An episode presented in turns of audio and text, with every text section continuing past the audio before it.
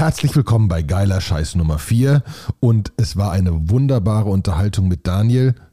Wir entschuldigen uns für den Ton ein klein bisschen. Wir mussten mit neuen Aufnahmegeräten spielen. Viel Spaß.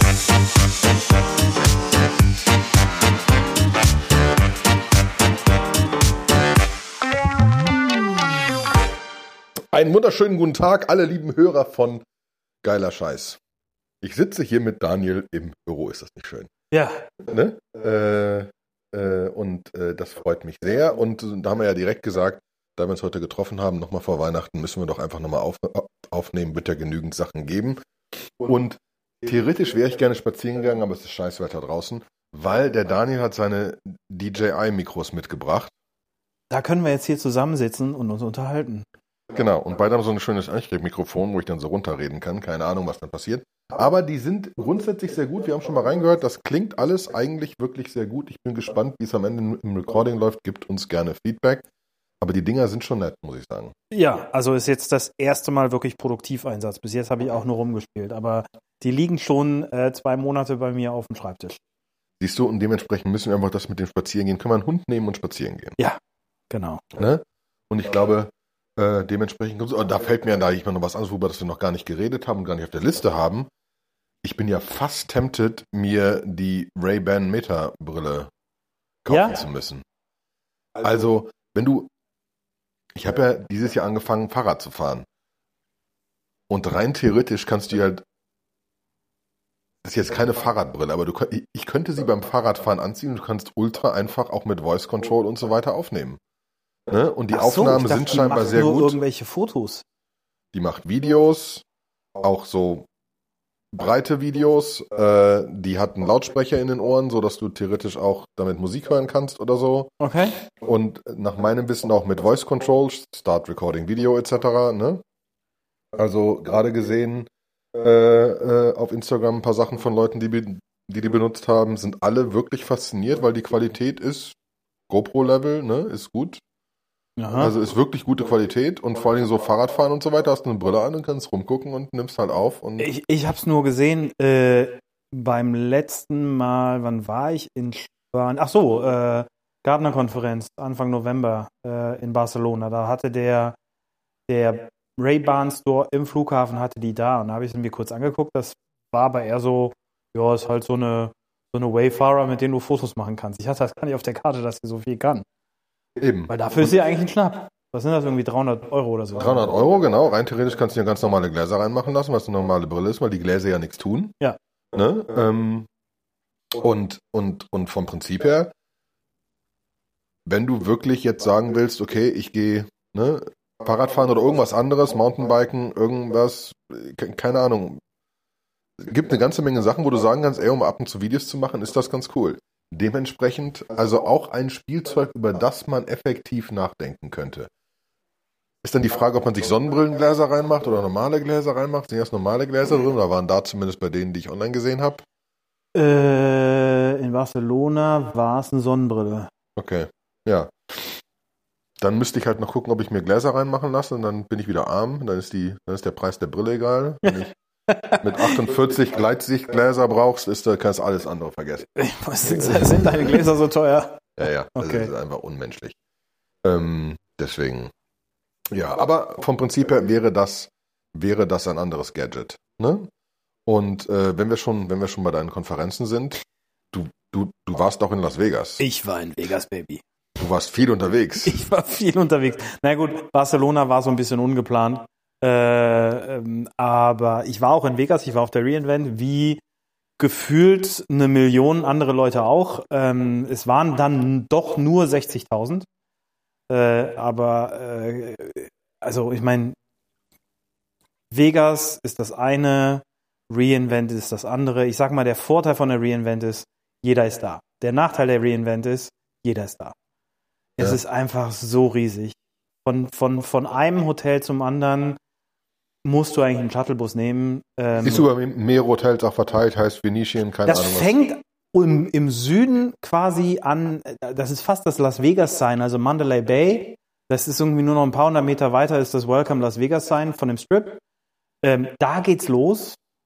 Und dann geht's übers MGM Grand, äh, dann hast du so ein bisschen Pause fürs Planet Hollywood, dann kommt es Caesars, dann kommt es Venetian, dann kommt es Win und dann hört's auf mit, also ich glaube im Encore war offiziell noch die eine oder andere Session, aber Mandalay Bay Encore Das ist schon ein Stück. ist mit dem Shuttlebus eine Stunde. Also zumal jetzt auch dann noch Abbau war, es war alles Baustelle. Äh, Immer noch hier Formel 1 abbauen. Genau, weil Abbau Formel 1 da war. Die haben die Tribünen abgebaut, die haben diese gesamte Beleuchtung. Ich meine, da geht ja an, an der gesamten Straße, an der Strecke am Strip, geht da was lang. Ähm, es war völlig krass. Es war völlig Ja. Okay, gut. Ich bin ja eh nicht so der Konferenzfan grundsätzlich. Und wenn dann noch so viel auseinander ist und du irgendwie, wo wollen wir uns treffen? Dann kannst du ewig hin und her fahren. Mhm. Aber gut, die Abende sind schön. Ist halt Las Vegas. Die Abende waren, ja, ich meine, die waren jetzt auch alle voll, ne? Ähm, äh, am Montag waren wir, waren wir erst zu, äh, zu einer SAP-Veranstaltung, SAP on AWS, dann waren wir beim Topgolf von so einem IT-Security-Anbieter, Dienstag, Dienstag, was war Dienstag? Dienstag war die, ich glaube, Dienstag war irgendeine Reception wieder, dann waren wir mit, mit euch Sushi essen, Mhm. ähm, Mittwoch war auch wieder eine Reception. Ach so, Mittwoch war die EMEA Reception, die große ähm, äh, in, im Dry's Beach Club, irgendwie im zwölften Stock, ist so ein riesen Poolbar. Äh, völlig verrückt. ja, das machen die schon ganz gut, ne? Äh, völlig bekloppt. Völlig bekloppt. Ähm, danach waren wir noch essen mit, mit einem von AWS Retail, ähm, ganz lustiger, ganz lustiger Kandidat. Äh, ja, und ich meine, Donnerstag war die Replay-Party ähm, mit, mit Major Laser auf der DJ-Bühne und Portugal the Man auf der Live-Bühne.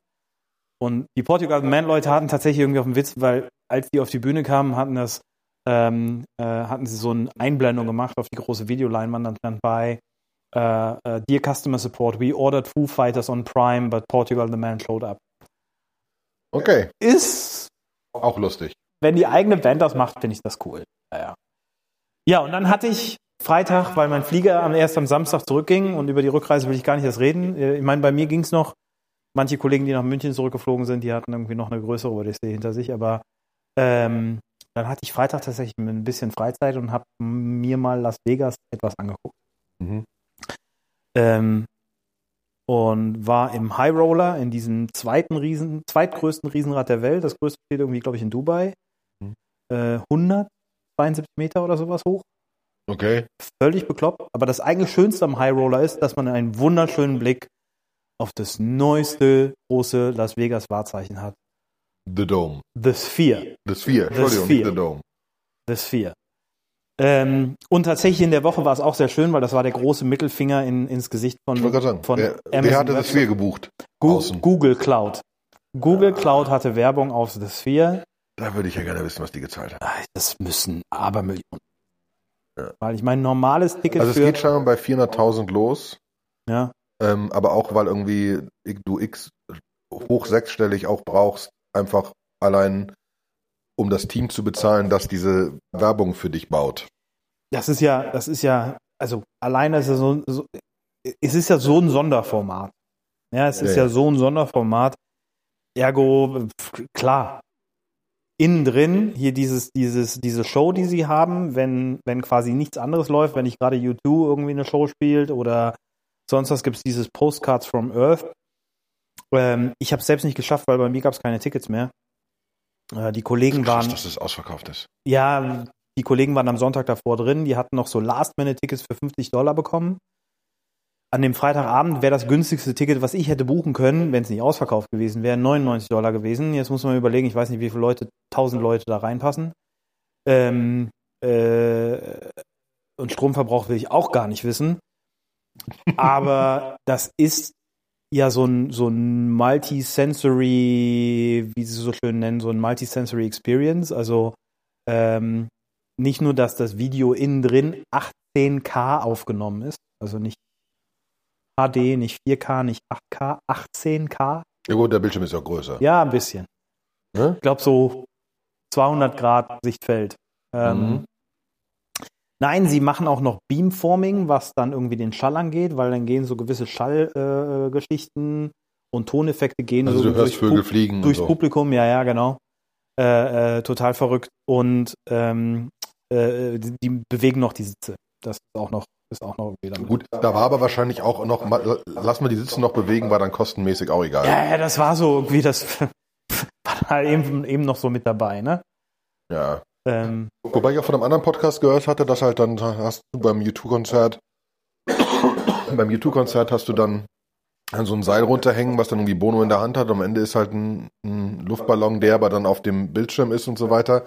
Und sie machen scheinbar teilweise auch den Bildschirm ein bisschen mehr aus, weil sonst Leuten anfängt schlecht zu werden, weil es einfach zu krass ist. Das kann ich mir vorstellen. Also wie gesagt, ich war ja selbst nicht drin. Wenn man, ich war nah dran, wenn man draußen nah dran steht, sieht man, dass das eigentlich eine, einfach nur eine große Gitterkonstrukt außenrum ist mit ganz vielen LEDs. Wenn man ein bisschen weit weg steht, ergibt sich dieses to tolle, tolle Mhm. kugelige Bild. Ähm, und das sind immer verschiedene Sachen. Das vier selber Hauswerbung, dann gibt es irgendwie äh, einen Smiley, der manchmal einfach irgendwie da die, die Augen zukneift. Also die machen da schon richtig coolen Scheiß. Aber das ist schon wieder, muss man sagen, da brauchst du halt so eine Location wie Las Vegas, um das immer jeden Tag füllen zu können, damit das irgendwie sich rentiert. Ähm, Tickets für U2 kosten 2000 Euro oder so, wenn du Ich so last nicht. minute, ne? Es ist komplett krank. Ähm, aber es muss halt allein so, so bei dem U2-Konzert im Sinne von, du, plötzlich machen sie halt Las Vegas auf dieses Ding innen und es sieht aus, als würdest du plötzlich eine Glaswand haben und dann fällt Las Vegas zusammen und du hast nur noch Wüste und dann geht die Sonne unter. Ne? Also du kannst halt die abgefahrensten Sachen machen. Ja. Also das ist schon, Ja, da bin ich schwer gespannt, mit was Dubai oder ähnliches jetzt nachzieht. Äh, Ne? Also, Aber ich meine, das waren auch, was waren es, zweieinhalb Milliarden Baukosten, irgendwie so in den Dreh. ja, ja. Und noch nicht, also das wird noch ein bisschen dauern, bis das profitabel ist. Aber die Frage ist, ob sogar Leute nach Las Vegas zieht. Ne? Ähm, Ja. hat das eigentlich gebaut? Weißt du, wer das gebaut hat? Keine Ahnung. Also, ob das Keine, wahrscheinlich wieder irgend gehört wahrscheinlich ein Modell. keine Ahnung. Mich, mich hat es dann tatsächlich irgendwie am Ende, weil ich es ja nicht geschafft habe, auch eher in die äh, in, in das alte Las Vegas, also gar nicht den Strip, sondern Freeman Street. Und wenn man am Freeman Street noch ein bisschen vorbeigeht, ist auch richtig geilen Scheiß. Da gibt es nämlich das Neon Museum. Das Neon Museum hat die ausrangierten Leuchtreklamen von den, von den alten ähm, äh, Casinos ähm, Ach, ausgestellt in so einer Außenausstellung. Ist eigentlich total klein, kostet, weiß ich gar nicht, 20 Dollar Eintritt oder so. Ähm, kann man mal machen, wenn man in Las Vegas ist. Ich fand's total geil, sieht, sieht abgefahren aus. Also das sind auch so Sachen, ähm, so aus Filmkulissen dabei und, und, und, und. Also, ist ganz spaßig. Aber ansonsten, ich war ja vor Jahr Millionen mal in Las Vegas. Nee. Nach zwei Tagen ist durch. Ja, genau. Ne? Also Muss man halt, nicht haben. Ne? Also man muss schon irgendwie ins Casino wollen oder irgendwie, man kann nicht essen und sonst was. Also es ist schon, ne? Ja, aber Casino war halt auch so. Ich habe irgendwie, ich habe gesagt, lassen uns nicht irgendwie krass, krass Geld verspielen.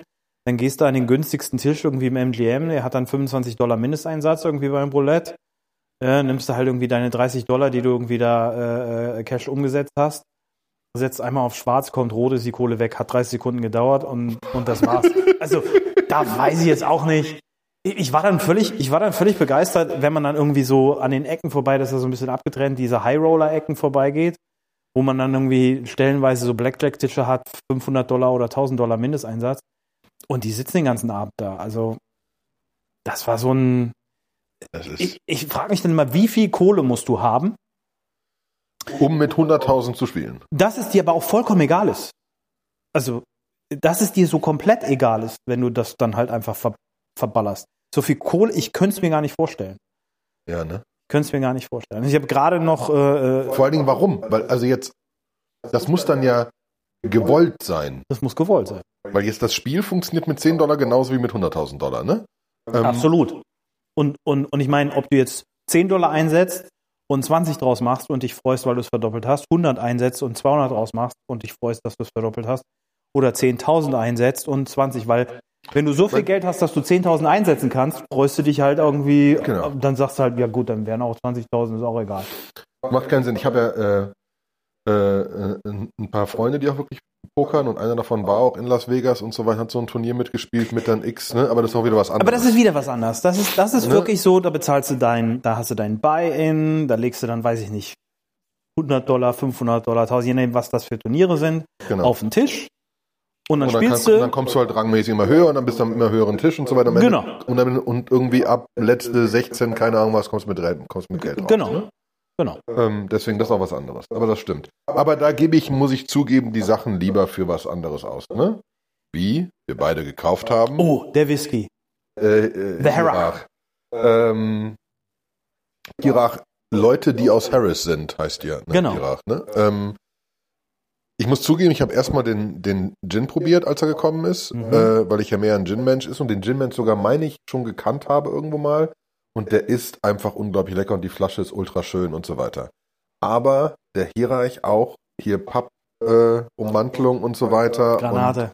mit einer mit einem kleinen Booklet drin mit Geschichte drüber und so und ich äh, bin ja muss ich zugeben nicht der ultimative Whisky Mensch ähm, aber fange da langsam an so festzustellen dass manche schon also unter gewissen Bedingungen wirklich ganz nett sind und der war wirklich nett vor allem du hattest mir noch gedacht der der ist schon rauchig Der ist ganz leicht torfig, ja, ja, weil.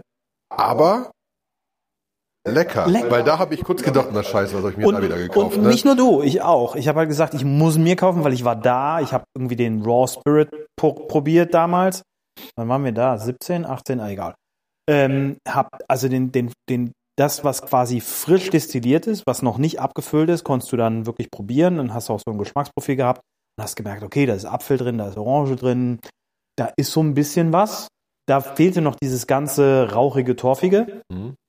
Und ich wusste, dass die, weil das ist ja typischerweise regionsabhängig, wie Whiskys in Schottland schmecken. Bist du auf der Speyside, hast du halt viel dieses, diese. Weil die die dann so machen wollen. Das hat nichts Ja, mit der ja, nee, auch zu tun, weil da mehr regnet oder so. Das nee, das hat, ja, jein, also, ja, es hat was damit zu tun, dass du zum Beispiel auf der Speyside weniger Torf hast. Das hast du auf den Hybriden halt viel, ne, auf der, Okay. auf der äh, Westseite. Mhm. Ähm, das klassische, gerade auf den Inseln das klassische Torfstechen, damit feuern die. Also, äh, das war bei der Harris Distillery bist du reingegangen und die haben halt so einen großen Kamin. Du kommst rein, das erste, was die größten großen Kamin, wo ein Torffeuer brennt. Und diese, diese ganze Raum riecht halt nach diesem, nach diesem wohlig warmen Torffeuer. okay. Also, äh, deswegen wusste ich, das wird rauchig. Wobei, so krass rauchig ist es nicht. Es ist jetzt kein, Nein, es ist nicht- kein Lafroy genau oder das sonst was, Level. so Aschenbechermäßig, wo du sagst, oh, kann keiner trinken. Wobei auch da gibt es ja Leute, die das sehr lieben. Ich mag es auch nicht. Und ich hatte auch ein bisschen Angst. Aber alle, denen ich mir bis jetzt zum Probieren gegeben habe, haben gesagt, oh, boah, was ist das denn für ein krasses Mhm. Das ist richtig, richtig gut. Weil es ein cooler Mix aus halt dieses bisschen torfig, aber trotzdem noch lecker und trotzdem noch trinkbar und so weiter. Also da war ich, da war ich positiv überrascht. Das wird jetzt das nächste. Da muss man noch ein bisschen überlegen, was es noch für spannende Sachen gibt. Ich finde, der hat ja auch sowas, äh, der hat so eine Orangennote dabei. Ne? Ja gut, so genau. Das ist also Aber okay. ich, ich, ich höre bei lecker oder nicht lecker auf. das ist in Ordnung. Ne?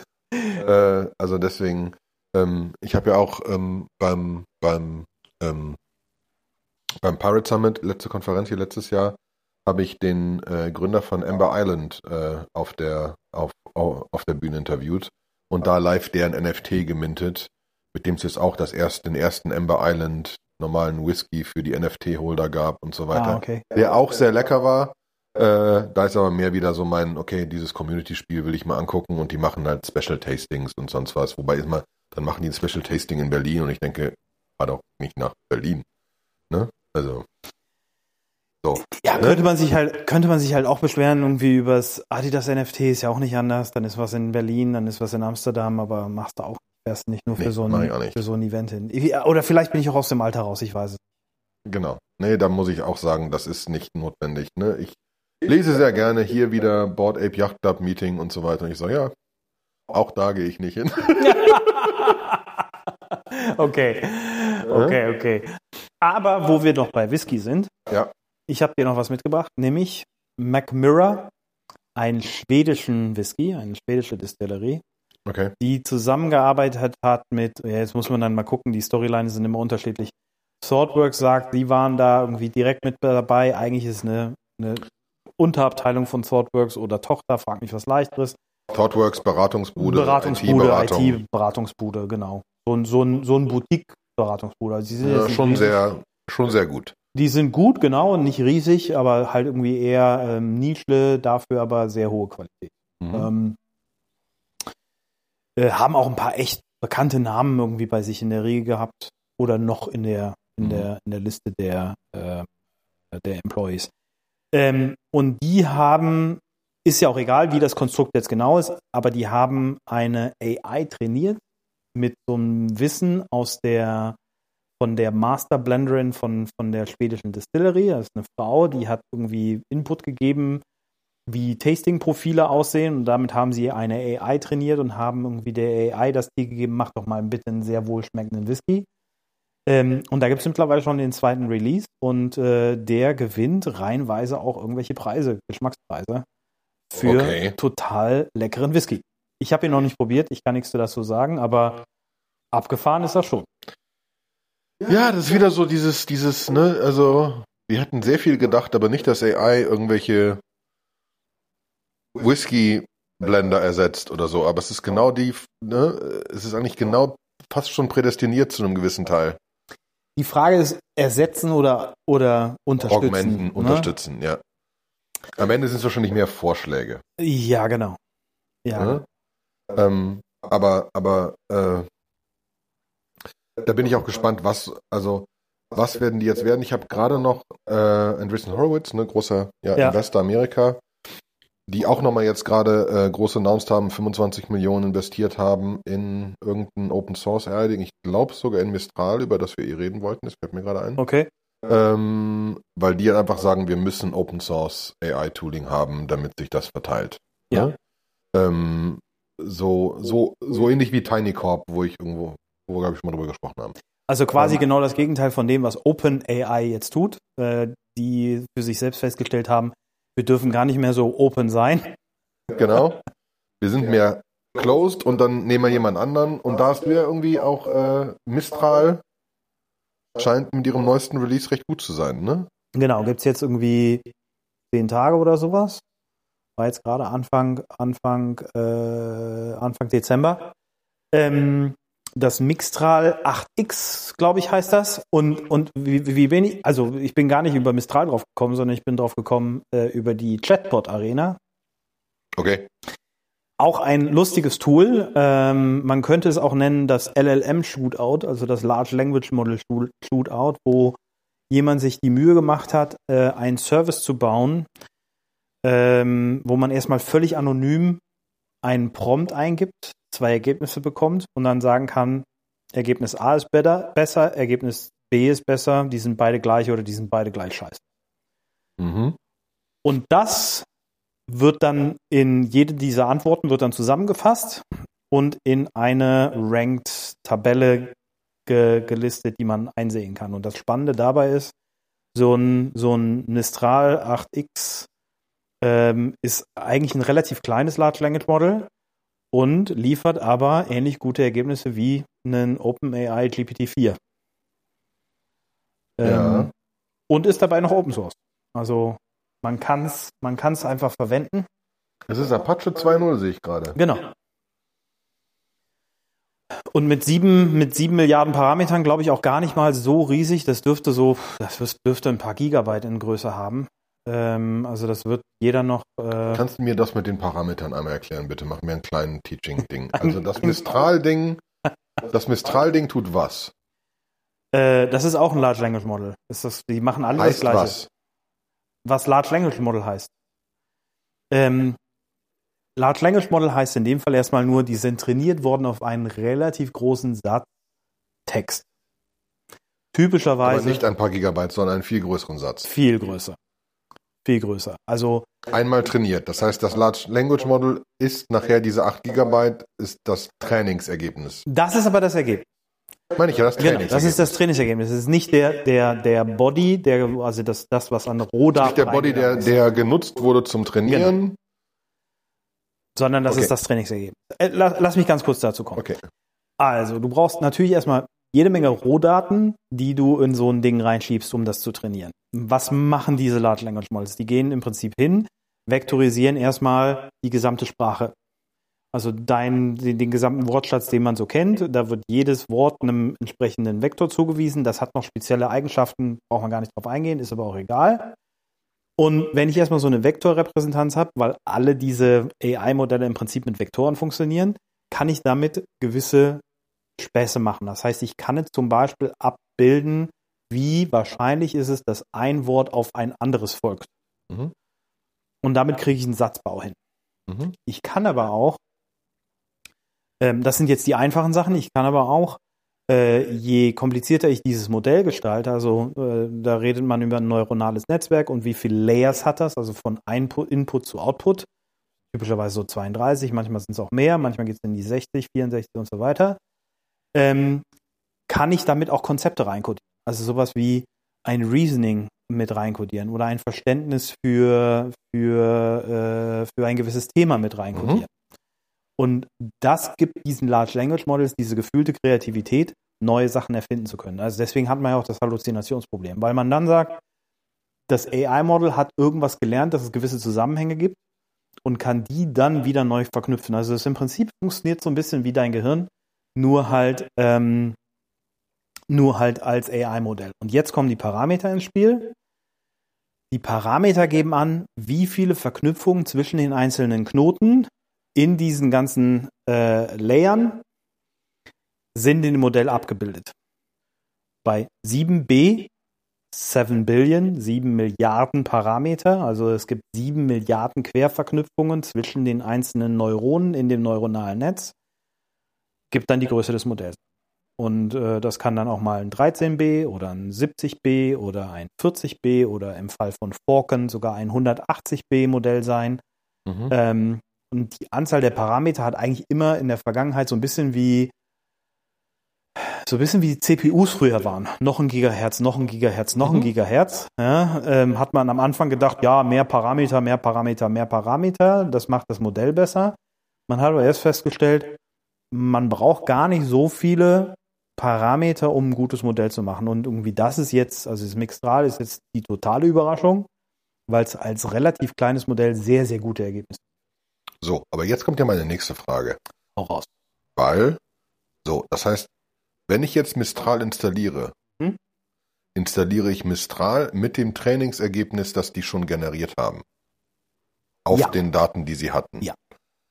Das heißt, wenn ich dem jetzt noch was beibringen will, gebe ich dem einfach zusätzliche Daten. Oder, Boah, oder jetzt machen oder, wir ganz anderes oder sage ich oder sage ich ja Entschuldigung wir müssen jetzt mal also oder oder sage ich dem oder oder kann ich Mistral runterladen sagen du hast gar keine Ahnung hier ist mein Dataset. Also da hast du zwei Optionen. Ähm, und ich würde immer mit der einen anfangen weil äh, da komme ich gleich zu mit der ersten anfangen weil es ist die sehr viel einfacher ich habe ja gerade schon gesagt man arbeitet in einer vektorisierten Form. Mhm. Mit den Worten äh, oder auch mit Sätzen oder Absätzen, die man so hat. Es gibt eine Möglichkeit, wenn du jetzt sagst, ich habe, also was man bei diesen Large Language Models typischerweise versucht ist, man versucht sie auf einen Use Case zu trainieren und dabei aber so generisch wie möglich zu behalten, ähm, damit du es breitflächig einsetzen kannst. Use Case heißt in dem Fall Use Case Chat. Wir unterhalten uns. Oder Use Case Instruct. Ich gebe dir eine Anweisung und du machst das. Das ist so dieses typische, hey, liebes Large Language Model, ich brauche ein Rezept für einen Kuchen zum Geburtstag meiner Freundin oder Frau. Mach mal. Mhm. Das wäre so ein Instruct-Fall. Oder beim Chat-Fall ist das natürlich eher so ein Zwiegespräch mit, Vor mit, mit Rückfragen mhm. und, und, und Kommunikation. Das ist eine. Man versucht aber den, den, den, das, den Raum so generisch wie möglich zu halten. Und jetzt kannst du das auf deinen Anwendungsfall ausrichten mit Option 1, Retrieval Augmented Generation. Was? Retrieval Augmented Generation, kurz RAG. Mhm. Ähm, du nimmst quasi alle deine Daten, die du so hast, deine Textdaten, die du so hast, ähm, Dokumentation für mhm. GS Control. Mhm. Ja, die wandelst du in Vektorform um. Da gibt es auch spezielle Modelle für, Embedding-Modelle nennen die sich. Mhm. Dann liegen die auch in einem Vektorformat irgendwo in einer Datenbank vor. Das kann eine mhm. spezielle Vektordatenbank sein oder auch sowas ganz Banales wie ein OpenSearch. Unterstützt es mittlerweile. Wenn jetzt eine Anfrage kommt, wenn du jetzt sagst, ich brauche jetzt mal irgendwie, gib mir mal Hilfestellung, wie benutze ich denn bla bla bla bla bla bla bla, mach, machst du folgendes. Du wandelst die Anfrage auch in eine Vektorform äh, um, schickst diese Vektoranfrage an deine Vektordatenbank, mhm. sagst, gib mir mal die, die Vektoren, die, die fünf oder zehn, die am nächsten dran sind. Mhm. Dann kommen da Textstücke zurück, die typischerweise auch immer sehr, sehr gut passen. Ähm, da kann man auch sagen, noch die Maximaldistanz, also das kann man ja, ja. noch berechnen, ist ja egal. Ähm, dann kommt was zurück, das gibst du wieder ans Large Language Model und sagst, guck mal, ich habe folgende Anfrage gehabt, ich habe in meiner Datenbank folgende Sachen gefunden, formulier doch mal ba basierend auf der Frage und diesen gefundenen Informationen eine Antwort. Aber das Ding hat dann trotzdem seine Original-Lehrdaten schon, um überhaupt wissen zu können, wie Sprache funktioniert und so. Genau, das hat's, das hat's immer. Exakt, das hat's. Deswegen okay. Large Language Model, es ist halt ein Sprachmodell. Okay, gut. Gut. Und das heißt, Mistral lädst du quasi mit beiden runter und kannst dann überlegen, was für weitere Sachen gebe ich. Was du für weitere Sachen machen. Was du dann als zweiten Schritt machen kannst, wenn das Rack nicht funktioniert, gibt es immer noch die Option, ich meine, das, das ist jetzt unabhängig von Mistral oder anderen, aber das kannst du mit allen machen. Äh, wenn Rack nicht funktioniert, gibt es typischerweise auch immer noch den Use, Use Case, sowas feins zu tun. Das machst du aber eher, das heißt, du, du, bringst dem Modell wirklich neue Sachen bei. Du, du, du machst aus einem bestehenden Modell ein neues Modell. Bei mhm. Rack veränderst du das bestehende Modell nicht, sondern du benutzt es einfach. nur, ein paar mehr Informationen. Genau, du sagst halt nur, hier habe ich externe Informationen, mach da mal was mit. Bei dem anderen bringst du dem Modell wirklich neue Informationen bei. Meistens macht man dann das generische Modell schlechter, weil man das mehr auf eine Nische trainiert. Mhm. Ähm, das kann aber in gewissen Use Cases wirklich Sinn machen. Also gerade so, immer wenn du sehr besonderes Vokabular hast. Finance-Welt, Medizin, äh, Recht, äh, Recht mhm. Jura, dann kann so ein Zeug Sinn machen. Weil man muss sagen, in der Liste hier ist das Mistral in der Top-Liste das einzige Apache 2.0. Sonst ist es, wer ist Claude? Claude ist, äh, ist das äh, Anthropic. Anthropic sind äh, ehemalige OpenAI-Leute, die ich glaube 2018 oder 2019 aus OpenAI raus sind. Fünf Leute ähm, haben Anthropic gegründet und haben im Prinzip ein Konkurrenzprodukt gemacht.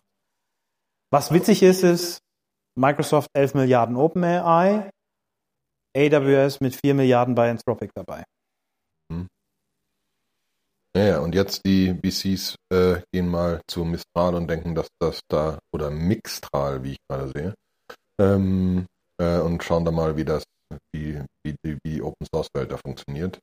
Das wäre ja schön, wenn das so wäre, weil die sehen da in der Liste eigentlich ganz gut aus. Das ist so cool. Ich werde mit dem, ich werde mit dem Tool mal ein bisschen spielen und bringt uns ja auch noch zu ein paar anderen AI-Sachen. Ähm, besonders einer Sache hast du dir den AI-Pin angeguckt. Uh, ja, ja, ja, ja, habe ich, hab ich mir angeguckt. Hab ich war mir angeguckt. ja unglaublich tempted. Äh, wobei ich wirklich sagen muss, bei der Demo habe ich manchmal echt gedacht, wow, ist das so real? Also genauso wie bei dieser Gemini-Demo von Google, wo man schon mhm. eigentlich reingeguckt hat und gesagt hat, das muss fake sein. Also das ist irgendwie, die Antwortzeiten sind viel zu schnell und so weiter. Das fand ich aber bei dem, also jetzt so im Rückblick auf dieses AI-Pin-Thema, war das durchaus realistisch. Und es war schon sehr, sehr sexy. Also jetzt müssen wir aber den Hörern aber nochmal sagen, was ist der AI-Pin? Genau. Der AI-Pin ist ein neues Startup aus Amerika und eigentlich kann man sich vorstellen, es ist der Star Trek Communicator. Es ist so ein Ding. Ein bisschen mehr, dir, oder? Also du kannst, du, du packst dir das so an die Brust und kannst da so drauf tickern und dann hört's zu und dann kannst du ihm Sachen sagen, zum Beispiel. Ähm, du kannst ihm sagen, dass er übersetzen soll oder zuhören soll, dann redet jemand Spanisch mit dir und er übersetzt es dir über einen Lautsprecher auf Englisch. Oder andersrum und du kannst ihn übersetzen lassen. Du kannst ihm, du kannst deine Hand hinhalten und es sieht deine Hand und kann auf die Hand auch in was drauf beamen und so die Uhrzeit oder auch ein Interface oder auch irgendwelche Emotionen. Du kannst gewisses Essen in die Hand nehmen und ihn fragen, was sind da für Nährstoffe drin oder darf ich das essen, darf ich das nicht essen, weil ich irgendwelche Unverträglichkeiten habe. Ähm, also grundsätzlich redest du nur mit dem Ding, hast aber noch einen Bildschirm über diese Hand ähm, und kannst halt einige, einige wirklich, fand ich, spannende Sachen mitmachen. Es gibt es in, du brauchst halt eine Subscription, die ist mit T-Mobile USA. Du kannst Roaming machen, das ist aber schweineteuer, habe ich geguckt. Und interessanterweise, wenn irgendwer, der hier zuhört, das weiß, in der Roaming-Liste ist Deutschland nicht drin. Frankreich, Holland, Belgien, alle. Nach Deutschland kann man nicht roamen mit dem iPin. Das muss irgendwas zu tun haben wegen T-Mobile USA. Wenn es geil wäre, dann wäre Roaming in Deutschland einfach standardmäßig, weil T-Mobile das billingmäßig nicht getrennt kriegt oder so. Nee, das Aber das kann ja nicht sein. Ich kann mir eher vorstellen, das wird irgend so ein Datenschutzzeugs wieder sein.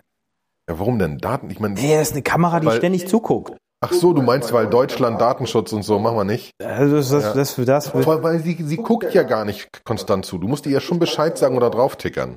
Er hört auch nicht konstant zu. Du musst ihm schon so wie beim wie bei Star Trek ist es, du haust drauf und dann hört er zu. also es ist nicht so ein jetzt mach dies, sondern du musst man, man muss drauf Es drücken. gibt ne? eventuell auch ein Keyword, das kann schon sein, dann muss er schon zuhören, ne? Aber äh, also Was natürlich Quatsch ist, wenn man wieder an die Ray-Ban-Brille denkt, ne? Von, äh, von Meta, weil wenn du die mit Sprache bedienen kannst und die macht sofort ein Foto, ist es auch egal, ob das Ding irgendwie quasi dir an Ganz der Brust genau. hängt und immer und, Ne? und immer mitguckt. und du kannst halt auch so jetzt, ne, du sagst halt, du hast ja kein Interface so als solches, das heißt, äh, auch doof, funktioniert dann mit Tidal, nicht mit Spotify oder so. Mhm. Der Tidal-Account ist, glaube ich, dabei, hoffe ich. Ähm, und da kannst du halt sagen, welches Genre du spielen willst oder so, ne? Und kannst äh, Musik ändern, kannst dir die, das Interface, kannst mit deinem, kannst Play und Pause mit deinem Finger machen. Das heißt, du siehst so das Interface mit der Musik und kannst dann so, äh, ne, So wie bei der Apple. Watch jetzt. Ja, genau. Ähm, also das ist, ich würde es einfach unglaublich gerne ausprobieren. Ich glaube auch, dass das, also ich meine, es ist halt wie jedes erste Generation Produkt in Hindsight, das erste iPhone war scheiße. Ja. Trotzdem war es groundbreaking. In Hindsight, ChatGPT, wenn man jetzt anguckt, Boah, ich weiß noch beim ersten iPhone wieder Aufregung, dass es keine Apps gab und so weiter. Ja, ja, man ja, irgendwelche Webseiten irgendwie da auf die auf den Homepage Startpage getan hat und Äh, sonst äh, was. äh, genau, genau. Und, und, und jetzt denkst du so, als damals ChatGPT, und das ist jetzt ziemlich genau ein Jahr, ein Jahr, ja, etwas mehr als ein Jahr vorbei, als das rauskam, hast du benutzt gesagt, boah, das ist voll Magic. Und jetzt guckst du dir andere AI-Tools an und sagst so, boah, eigentlich war das, nö, nö, ist nicht so, Mhm. also wenn ich jetzt nochmal zurück müsste. Deswegen glaube ich irgendwie, also ich würde denen schon so viel kommerziellen Erfolg wünschen, dass sie eine zweite Generation auf den Markt bringen und dann glaube ich, wäre es durchaus was, was ich mir auch gerne angucken würde. Ja. Die Frage ist aber, ähm, die machen das schon, also das Ding selber hat kein, hat kein AI eingebaut, ne? Also das heißt, die braucht immer irgendeine Internetverbindung, Das schickt ist das immer die, Internetverbindung, hat nix. das heißt, du schickst immer in irgendeine Cloud und, äh, und da passiert dann irgendwie die Evaluation. Genau. Also jetzt geht gar nicht, weil ich Datenschutzbedenken habe, sondern eher irgendwie Latency ist halt so ein Thema, ne? Dann Das würde ich auch behaupten. Das dauert halt einfach, ne? Also ich glaube auch deswegen, das Demo es ist ein bisschen, also wenn man jetzt mal so ein AI fragt, ne? Und selbst, selbst wenn man jetzt irgendwie, ja, irgendein 11 Labs ist relativ schnell mit Text zu Speech und so weiter, aber ich kann mir nicht vorstellen, dass das wirklich so live, live, live, live übersetzen ist. Text-to-Speech kriegst du mittlerweile recht real-time hin. Das ist jetzt nicht das Thema, aber ähm, also das, das reine Text-to-Speech oder auch das Speech-to-Text, die, die aufgenommene Sache mit Whisper von, von OpenAI, das geht schnell. Was dauert ist, du nimmst die Sprache, nimmst die auf, wandelst sie in Text um, nimmst diesen Text, schiebst sie an ein LLM und die Antwort vom LLM, die dauert ja erst. Ne? Und also deswegen, da, also da bin ich, da bin ich auch gespannt. Da bin ich, habe ich, äh, genau, haben wir, sogar noch gefunden. Apple hat jetzt äh, irgendwie ein Patent über Local LLMs bekommen, in Memory etc., in Klein und so weiter. Früher oder später wird das auf deinem Handy sein. Wenn wir jetzt Mistral 8 GB, 8 GB kriegst du in einem, ne, je nachdem, was da Flash und so weiter Memory ist. Ne, wie- Äh, wie- äh, ne, also da bin ich schwerst gespannt, was in einem Jahr oder zwei iPhone 16, was da eventuell noch drauf ist. Ja, ja. Weil die sind ja schon sehr darauf gegiert, alles lokal zu haben. Äh, ich meine, dann, dann deswegen ist die Bilderkennung schlechter als bei einem Google, weil die nur auf deinem Zeugs trainiert ist, Genau. weil sie halt keine offenen Fotos haben, außer Public-Fotos, Genau. die jeder hat. Genau. Ne? Ähm, das ist alles nur auf dem Handy und das ist halt schon, finde ich immer noch, ist privacy-mäßig nicht ganz kacke. Ne? Das ist super, das ist super. Und ich meine, gerade Apple ist ja jetzt auch mit ihrem eigenen Silicon äh, ähm, durchaus an dem Punkt. Sie sind ja erstmal sowieso einen anderen Weg gegangen als alle anderen vorher auch schon. Nummer eins, sie haben gesagt, wir machen mal Unified Memory Architecture, wo alle Leute am Anfang gesagt haben, oh, das ist voll kacke. Dann habe ich irgendwie den gleichen Memory für Graphics und für dies und für das. Hat aber einen riesen Vorteil. Jetzt zum Beispiel mit LLMs ähm, oder auch mit anderen Dingern. Sie können das Ding einfach in den Hauptspeicher laden und müssen es von da nicht nochmal irgendwie verschieben. Mhm. Und ähm, was, was, gut, das macht jetzt irgendwie x86 Hardware auch. Ähm, äh, moderne Hardware zum Beispiel macht das ja auch, dass sie nicht mehr die CPU brauchen, um was von der Platte, vom Flash-Speicher in den Memory zu laden. Das heißt, ich kann mir das durchaus vorstellen, das, was du sagst. Wenn ich jetzt so ein LLM nehme, nehme mal so ein Mixtral mit 7B, ähm, das ist hinreichend klein, das hat keine Ahnung, 8, 9, 10 Gigabyte vielleicht, vielleicht ist es sogar kleiner. Dann hast du eine Unified Memory Architecture jetzt schon, also zwar immer noch Hauptspeicher getrennt, aber der Hauptspeicher wird genutzt für Grafik, ähm, für neuronale CPU und für alles andere sonst auch und für die, für die, für die CPU sowieso. Aber wenn du jetzt an den Punkt kommst, wo du relativ flexibel einfach Sachen von Flash, der ja auch schon sauschnell ist, das sind ja schon Mhm. Gigabytes pro Sekunde, vom Flash in den Hauptspeicher reinladen und wieder zurückschieben kannst und das transparent passiert und du brauchst die CPU dafür nicht, dann ist das nicht mehr so weit weg, dass du irgendwann im iPhone, ja, 16 wird es nicht sein, aber sagen wir mal im 17 oder im 18, ähm, ein lokales LLM ausführen kannst. Und Mhm. wenn du dann noch mit, mit, mit Quantisierung im, im, im, im Modell arbeitest, dann wird es noch, noch machbarer, weil dadurch werden die Modelle ja kleiner. Mhm. Und dementsprechend, also 2024 könnten spannende Sachen weiterkommen. Ne? Äh, Also, auf jeden Fall, auf jeden Fall. Äh, jetzt komme ich nochmal zurück zum Anfang. Barcelona, Gartner hat gesagt, 2023, the year that everything changed. Äh, und die haben ganz klar gesprochen, das war für AI der iPhone. Mhm. 2007 war der Moment, der Smartphones gebracht hat, auch Mhm. wenn das erste iPhone scheiße war. Ähm, in Hindsight in Hindsight, wir. es war schon krass. Also es war schon krass, ne? So Bedienkonzept und so gab es ja vorher. Ja, Touch, Display. Wobei man immer noch sagen muss, das krasseste an diesem ganzen iPhone ist ja immer noch, wie es immer noch sein kann, dass Auto-Touch-Displays so langsam sind, zu 90 Prozent. Ne? Wo man so feststellt, da ist ein Auto dahinter. Da du- also, Unfassbar. Aber ich meine, du darfst dich nicht beschweren, du fährst einen Tesla.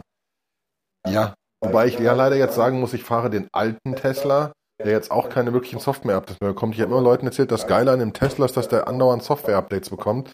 Ich habe halt noch diesen Hochkant-Display in Ja. dem Model S. Ich kriege ein Software-Update, freue mich danach, gehe ins Auto, kriege die Release und sage Wow. Bugfixes.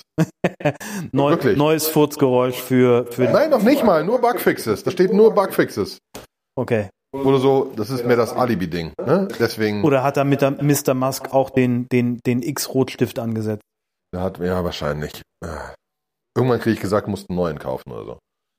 Äh, also es ist äh, auch nicht. Also offensichtlich und offensichtlich wird meiner ja auch nie selbst fahren.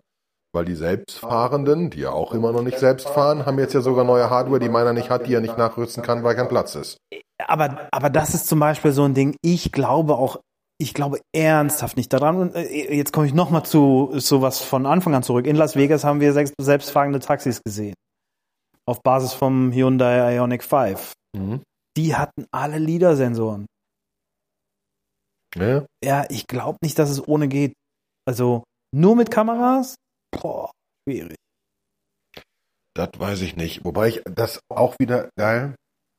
Wir sind schon alle recht begeistert von so selbstfahrenden Autos und so, ne? Und mit Kamera oder Lieder egal. Aber da merkt man wieder, wie weit AI noch hinter einem Menschen herhängt. Ja, ja. Weil so ein 18-Jähriger lernt über ein paar Tage ganz passabel Autofahren, ohne die gesamte Historie der Autofahrwelt in seinem Memory gehabt. Aber, aber, das ist, aber das ist ja eh wie Maschinenlernen gegenüber wie Menschenlernen. Ich meine, das, das schönste Beispiel ist immer, nimm Computer Vision. Ja, äh, Mhm. Und die, die Early Days von Computer Vision, da musstest du einer Maschine irgendwie 10.000 Bilder von einer Katze zeigen, damit sie eine Katze erkennt. Mhm. Äh, ich musste meinen zwei Nichten irgendwie nicht 10.000 Bilder von Katzen zeigen. Ich habe denen eine Katze gezeigt. Das stimmt. Ja? Ja. Und, und, und das ist halt so ein Punkt, ähm, klar, da funktioniert das menschliche Gehirn komplett. Ne? Da gibt es ein geiles Buch übrigens von dem Palm-Gründer. der Palm und Handspring gegründet hat, der hat dann nachher eine Firma gebaut, um das Gehirn zu erforschen. Und der hat ein Buch geschrieben über wie das Gehirn funktioniert. Und ich fand seine Erklärung so monstergeil. Er hat mir erklärt, wie das Gehirn funktioniert an einem Kind, das laufen lernt. Oder Fahrradfahren. Fahrradfahren ist einfacher, kann jeder sich ein bisschen besser reindenken. Fahrradfahren lernen.